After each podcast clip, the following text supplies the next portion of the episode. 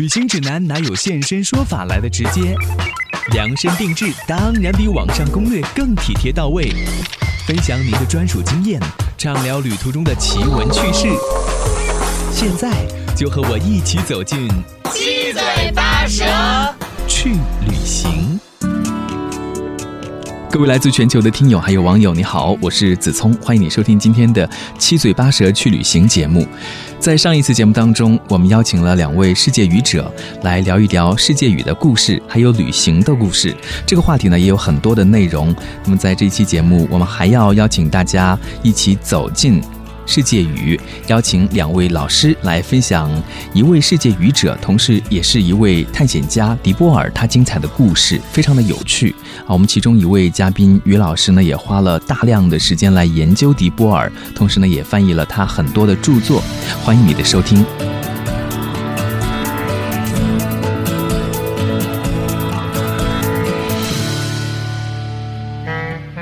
我们再次欢迎两位嘉宾来到节目当中啊！首先欢迎一下北京世界语协会的于建超于老师，您好。萨鲁东，大家好，我是于建超啊！大家已经学会这句话了，萨鲁东就是你好的意思。也再次的欢迎来自于天津世界语协会的丽莎林丽莎，你好。萨鲁东，大家好，我是丽莎。啊，欢迎两位嘉宾来到我们的节目当中。那么在上一次节目当中呢，已经给大家介绍了一位很重要的人物，他的名字叫柴门霍夫，是因为他才有了世界语，对吧？所以呢，大家对他也是非常敬重的。今年是他去世一百周年。那其实还有另外一位世界语者的作家，他也非常的重要，他的故事也很精彩，也值得在我们的节目当中呢分享给大家来听一听。他的名字叫做迪波尔·塞凯尔。于老师，他的这个名字用世界语怎么说啊？外语怎么说？嗯，用世界语听起来就很好听 d e b e r s e g e 啊 d e b e r s e g e 他是我们现在说他是，其实他是呃南斯拉夫人。嗯嗯，这样一个作家。呃，为什么要今天要讲到他呢？因为他是我这几年以来一直在关注的一个世界语作家。其实呢，世界语发展一百多年，呃。涌现出很优秀、很多的优秀的呃文学家、呃作作家，还有一些记者啊，这样一些呃在各个领域方面都有成就的这样一些人。那么呃，我今天要给大家介绍这个 Deeper s e g e 呢，他是被称作在诸多领域中都颇有成就的人。他很传奇，他有很多很多的事迹。我们先好好来聊一聊啊，就他是一个什么样传奇的人物？如果于老师让你用几个词语来形容这个人的话，你会用哪几个词语来形容他呢？他是一个冒险家，嗯，呃，是呃是记者，是作家、诗人，还是人类学家？哇，太厉害了！博物馆学，嗯嗯，还有什么？呃，这这个我刚才说的这个都是，呃，建筑于报纸、呃报刊、世界语报刊这样一些，或者是呃其他语言的一些报刊这样给他的一些头衔嗯，其实呢，在二零一二年的时候，也就是 i e s e g e 诞辰一百周年的时候，呃，欧洲世界语联盟的一个秘书长，他是 i e s e g e 的学生，发表了一篇文章，把它归到十个领域中。嗯。那么在呃，其中还包括什么地理学家呀？他列了十项。在我在研究他、读他的作品的时候，我又给他加了好多，比方说 动物学、嗯，植物学，甚至最近我还发现他在海洋学方面也有一些造诣。你要想想，在以前那个时候要去探险、要去旅行，其实是非常不容易的。我还记得以前看过一本书，叫《有待探险的世界》啊，里面就讲那个时代的人，包括像。比如说那个罗斯福总统，他们以前那个时候去旅行其实是非常艰苦，但是那个旅行故事就非常的精彩。现在当然也有很多的旅行达人啊，他们讲的这些故事，我觉得和他们那个年代的人相比较起来，亲身去经历的那些探险、冒险和未知，相比较起来就会逊色很多，所以他的故事我觉得非常非常的吸引人。当然，在他的旅行过程当中，他也做了很多有意义的事情啊。那于老师是对他有很多的研究。刚才通过你简单的介绍，他有那么多头衔，十个领域，然后你还给他加了很多领域，就可以知道他是一个相当传奇的人物。那么他在探险过程当中，其实也做了很多跟文化相关的事，是吧？文化的传承啊、保护啊等等。对对对，他呢，就是在他结束了他一生的探险。探险活动之后呢，他在回到了南斯拉夫，呃，在一个城市叫呃，现在在匈牙利这个城市叫苏布迪查，呃，建立了一个博物馆，他自任馆长。然后这个博物馆呢，他就把他在旅行途中搜集到的一些面具，他深入到原始部落或者一些边边远地区，呃，这样一些没有文字，呃，甚至是没有。几乎没有传承的那样一些部部落，呃的一些东西给收藏起来，然后全部捐捐赠给了这个博物馆，啊，所以呢，呃，在这方面来讲，他真是对人类文化方面做出了很很很大的贡献。丽莎今天跟我一样，都是来听于老师给大家讲课的啊。其实我觉得听他的故事非常的有意思。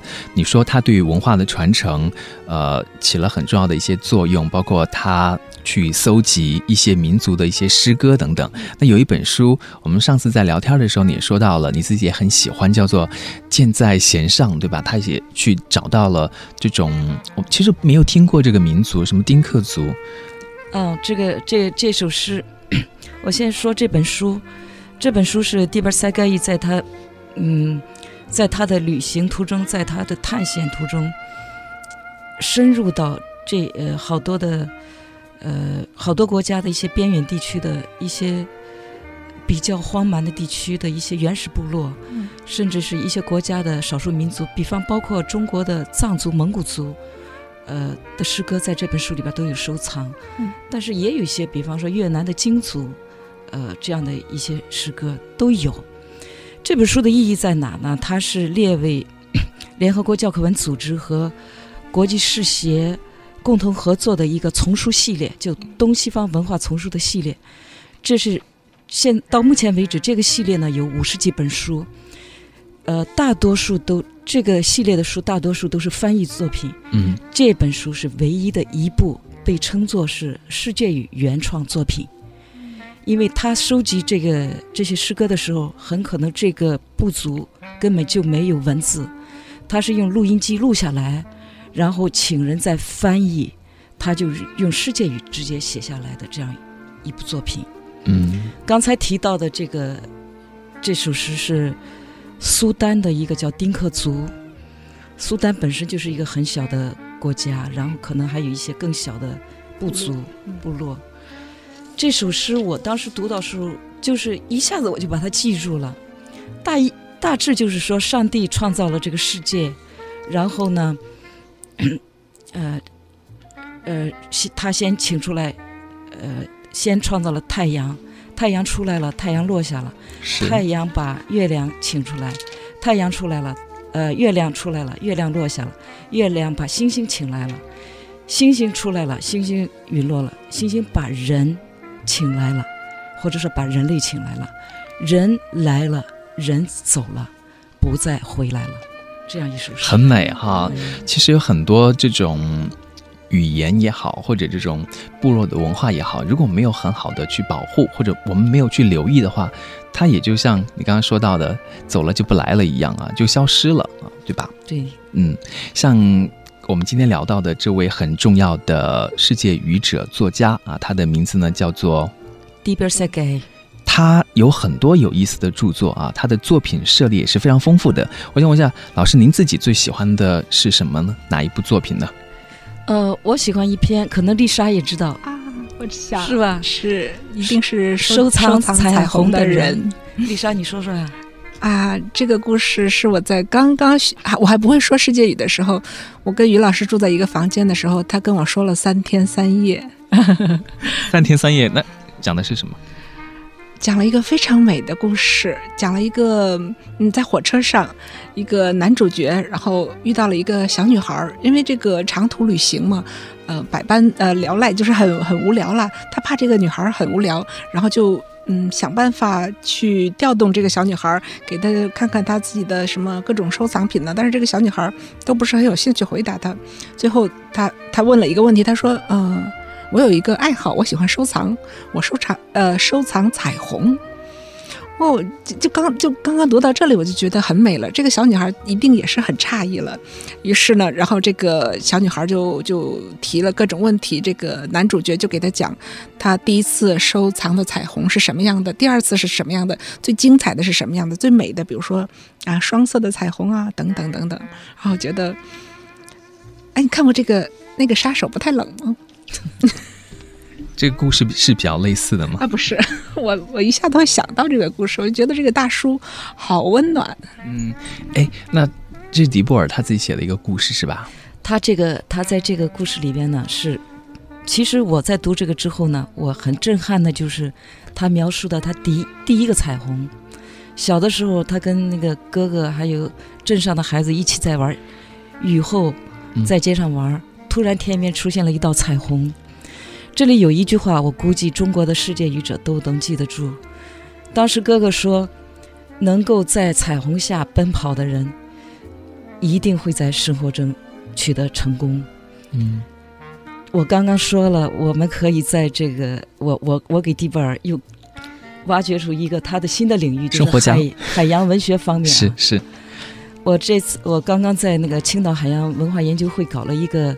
讲座就讲了几个蒂布尔作品的海洋故事，第一个就是这个彩虹的故事。是我把这段给大家讲了啊。更有意思的是什么呢？我在做这个演讲之前，我跟蒂布尔塞盖的遗孀有一个沟通。我当时说：“我说，哎，你能不能告诉我他看见的这个彩虹是在哪儿？”当然，我说的不是他刚刚说的这个彩虹，是他描述了一个。呃，一也是一次雨虹的彩，呃，雨后的彩虹是彩虹的一头搭在城镇的屋顶上，另一端直接就深入到海上了，这样一个彩虹。然后呢，我就突然想，我就要用这个开头做这个演讲。然后我问这个伊丽莎白邮件问她，我说你知不知道这个彩虹它是在哪看到的？因为他的句子是有一次我在我们国家的一个海边镇子、海边城市看的。结果这个伊丽莎白非常认真，他给我两个邮件。第一个邮件说他不知道，他说我可以给你找。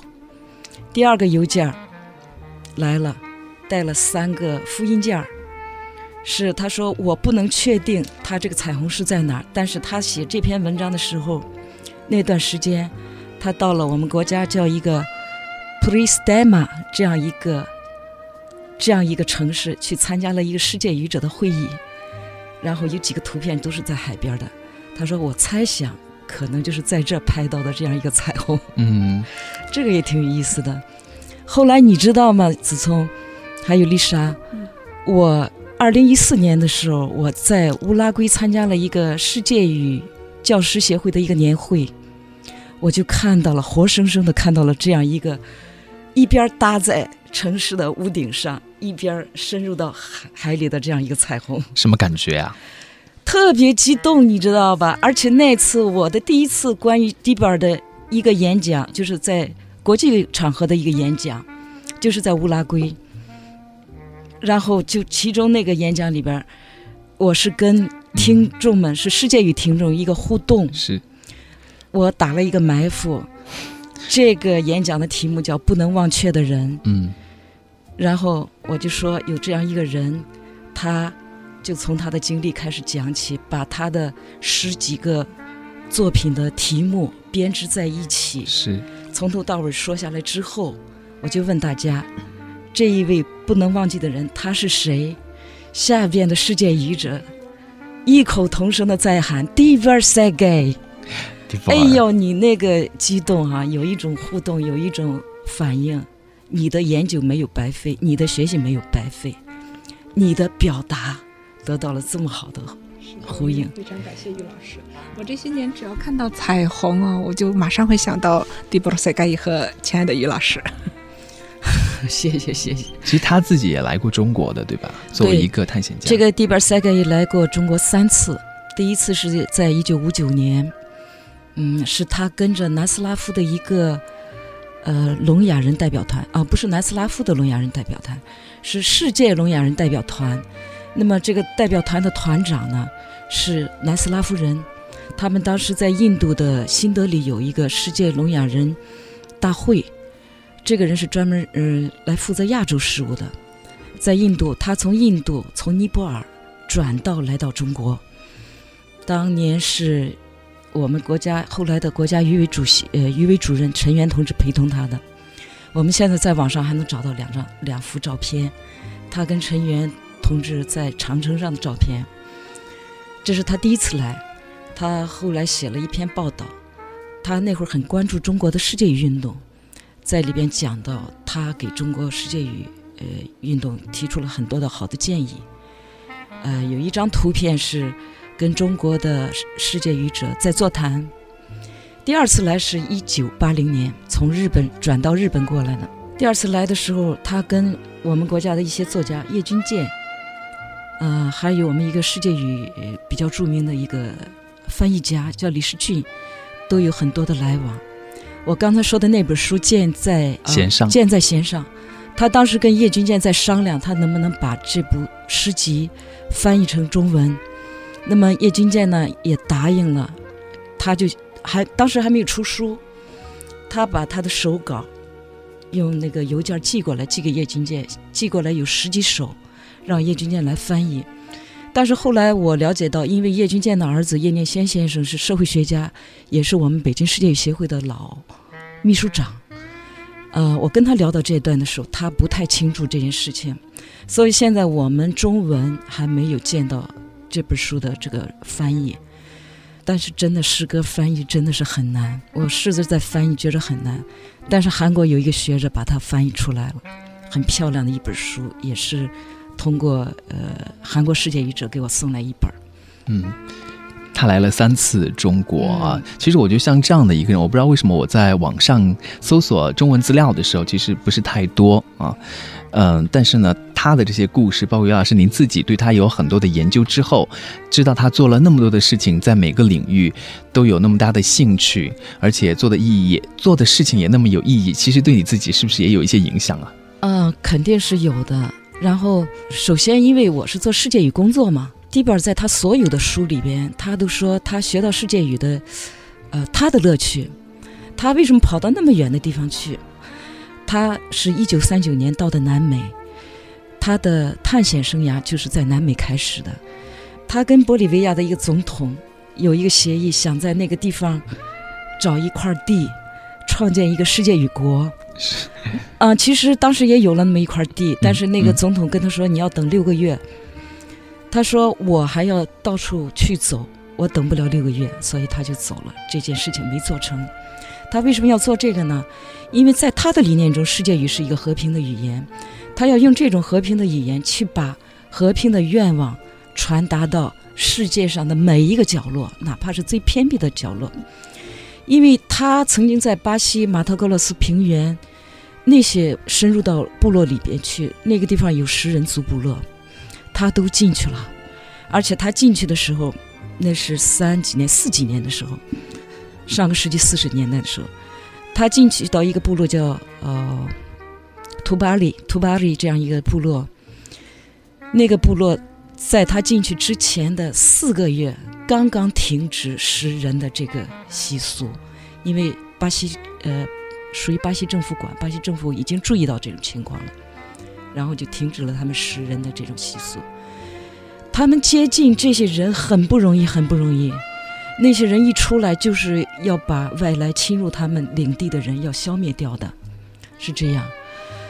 但是他通过他的各种的友好的表达，比方带一些小礼物啊，比方是用一些肢体语言来表示我是来，呃，不是来来消灭你们的，我是来传递友谊的这样一些事情，真正的使他走进了这里面。他这个故事故事很有意思啊。他走进了这个图巴里这个部落之后，人们接受了他之后，用一种特殊的礼仪来接待他。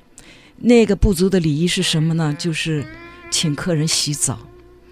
他说他在接触到呃，终于成功了之后呢，他一天洗了二十二次澡。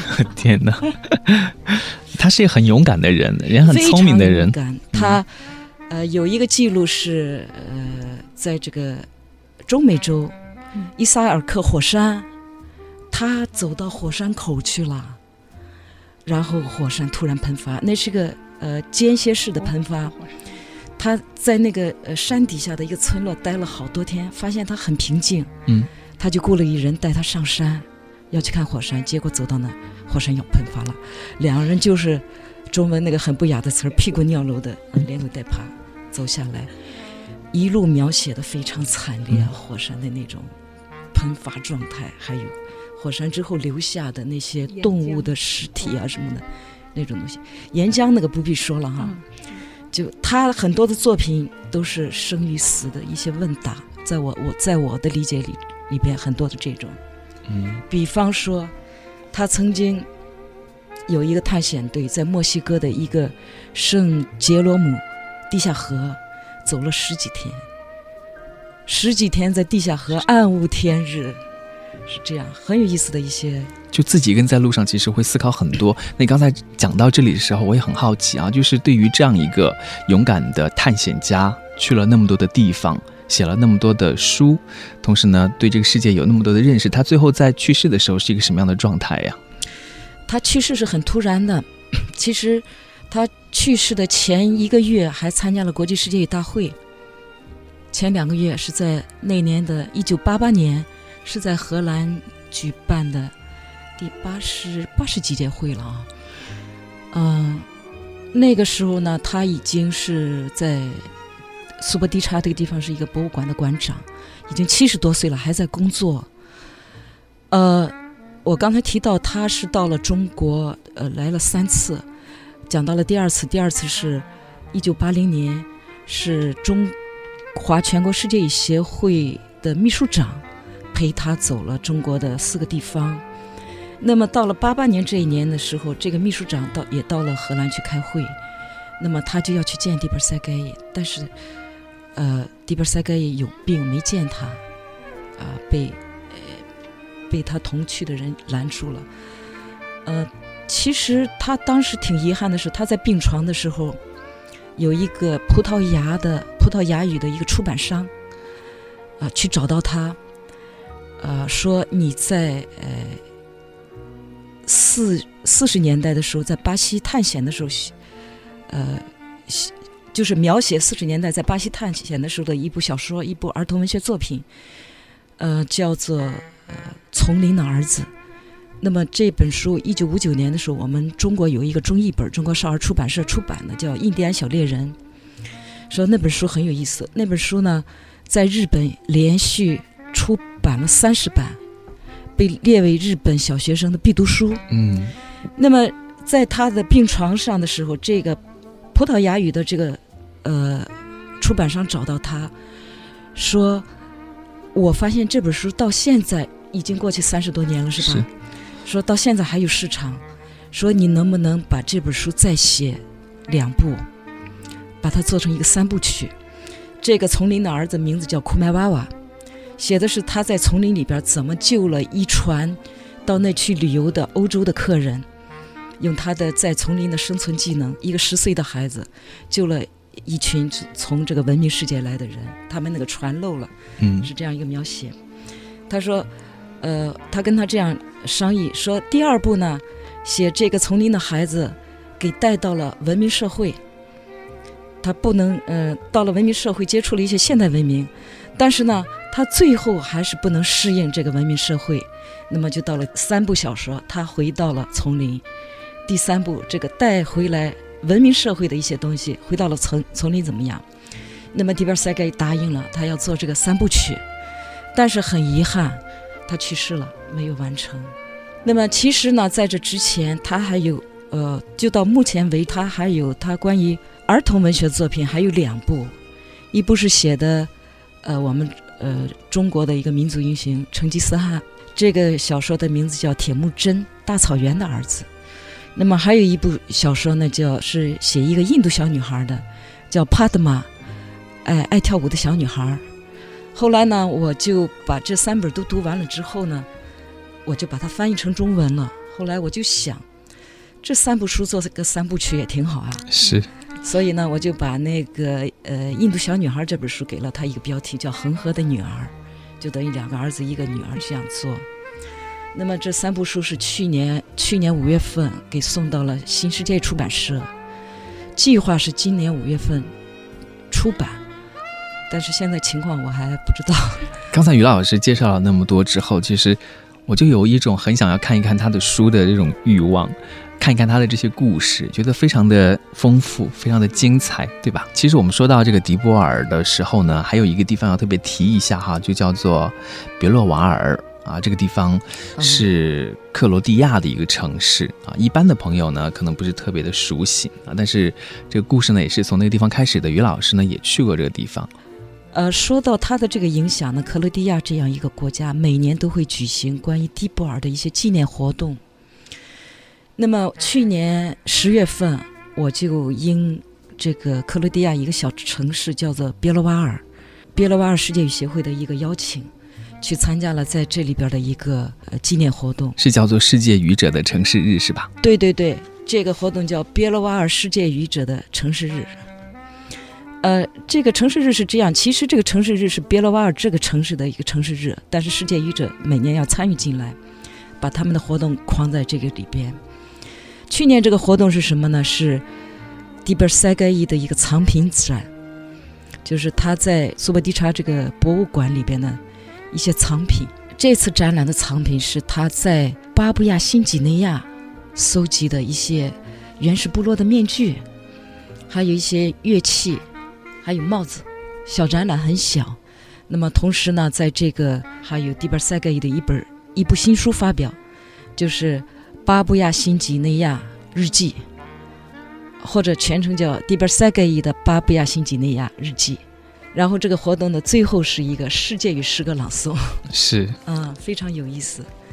是，那我今天很开心听到了于老师给大家介绍了那么多跟这位世界愚者作家迪波尔相关的一些故事，还有他自己旅行的一些经历。感谢你翻译了一些作品，我们希望可以尽快的看到啊，让大家呢对这位作家有更多的认识啊。我们今天再次在节目当中，谢谢于老师，也谢谢丽莎啊，来分享了自己的一些故事，谢谢你们，谢谢子聪，谢谢大家，再见，谢谢大家。好，我们今天节目就在这里结束了，那下次节目再会，拜拜。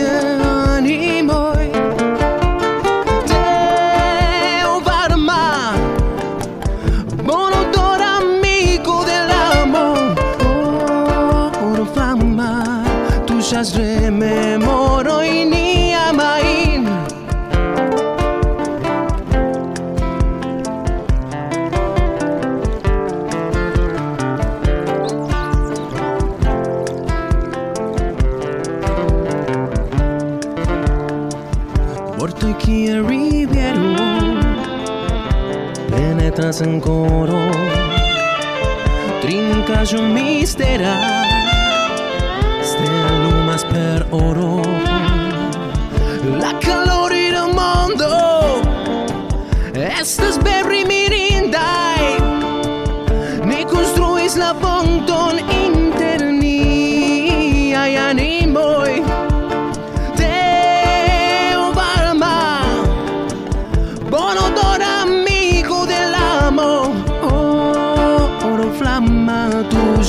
red.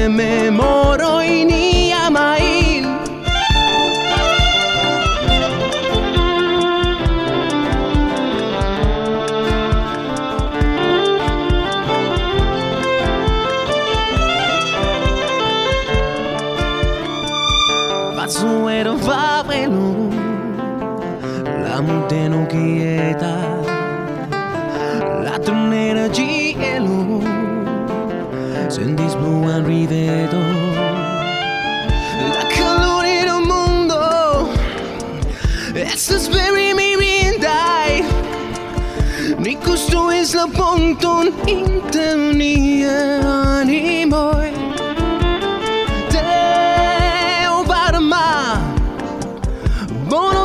amico dell'amo Oh, una flamma Tu già rememoro